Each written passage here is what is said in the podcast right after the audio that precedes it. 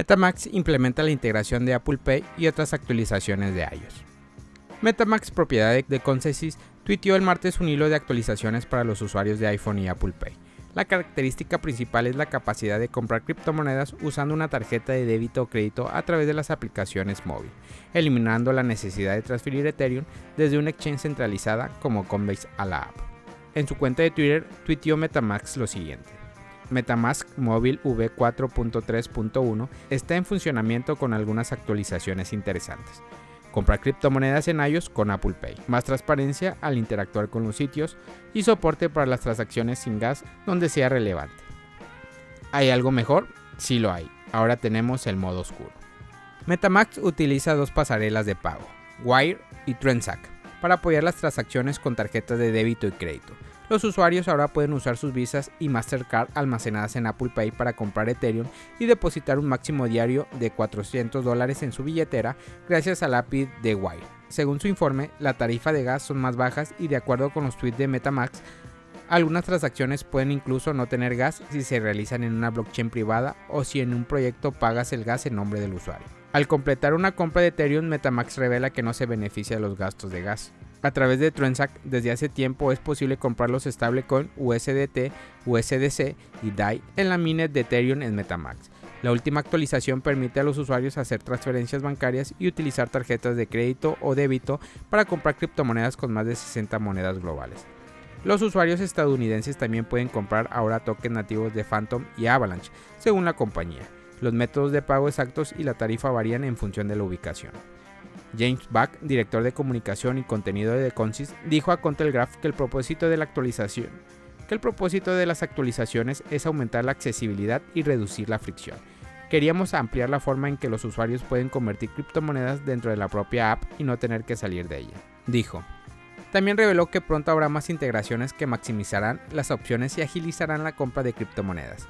Metamax tuiteó sobre otras actualizaciones de seguridad importante en lo que respecta al envío de token. A diferencia de enviar Ethereum simplemente a una dirección de destinatario, los tokens se envían a una dirección de contrato y se incluyen instrucciones para enviar una cantidad específica de token a la dirección del destinatario. Los usuarios pueden ahora ver claramente qué contratos están solicitando, el permiso y etiquetar y guardar ese contrato. Hackean a Axie Infinity en el robo de criptomonedas más grande de la historia. Ronin, la red de cadena de bloques vinculada al popular juego de ganar dinero Axie Infinity, sufrió un exploit la semana pasada que resultó en la pérdida de más de 600 millones de dólares en criptomonedas.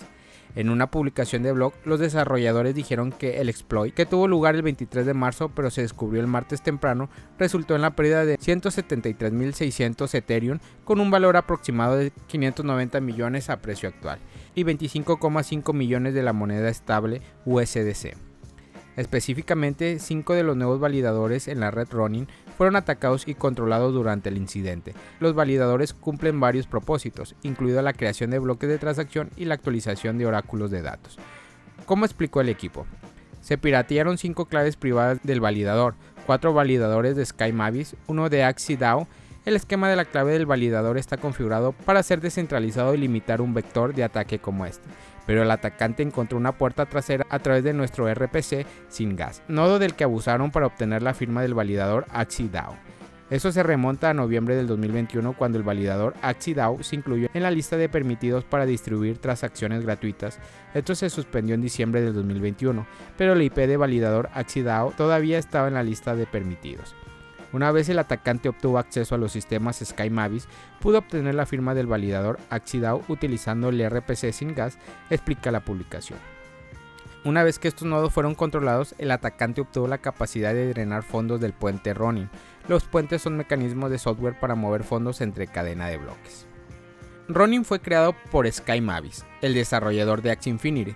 La publicación del blog decía que Sky Mavis descubrió la brecha de seguridad el 29 de marzo, luego de un informe de que un usuario no pudo retirar 5K de Ethereum del puente. Según la publicación, la mayoría de los fondos se encuentran en esta dirección de Ethereum. Etherscan ha marcado la dirección como informada por involucrados en un ataque contra el puente Ronin. Estamos trabajando directamente con varias agencias gubernamentales para garantizar que los criminales sean llevados ante la justicia, dijo el equipo. Estamos en el proceso de discutir con las partes interesadas de Axie Infinity, Sky Mavis, sobre cómo avanzar mejor y garantizar que no se pierdan los fondos de los usuarios. Lanzan en Chile la criptomoneda Chaucha, la versión chilena de Bitcoin.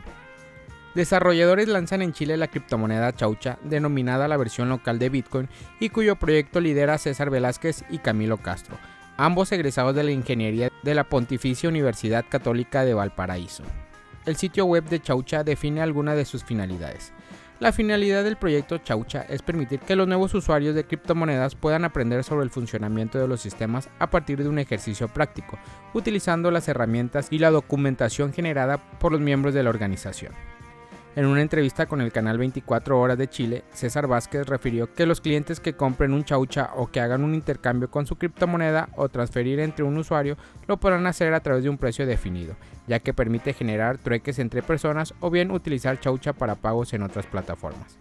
A inicios de marzo, una encuesta realizada por la consultora Consiglieri junto al exchange de criptomonedas Buda.com llamada CryptoIndex demostró que 70% de los encuestados de Chile están de acuerdo con una regulación a estos activos y aseguran que esto hará que la adopción se acelere en el país. Los desarrolladores detrás de Chaucha prepararon el proyecto en 8 meses desde diciembre del 2017, con la intención desde entonces de difundir el potencial de las criptomonedas en Chile, además de masificar el uso de sus criptomonedas. Una publicación de la Pontificia Universidad Católica de Valparaíso resalta.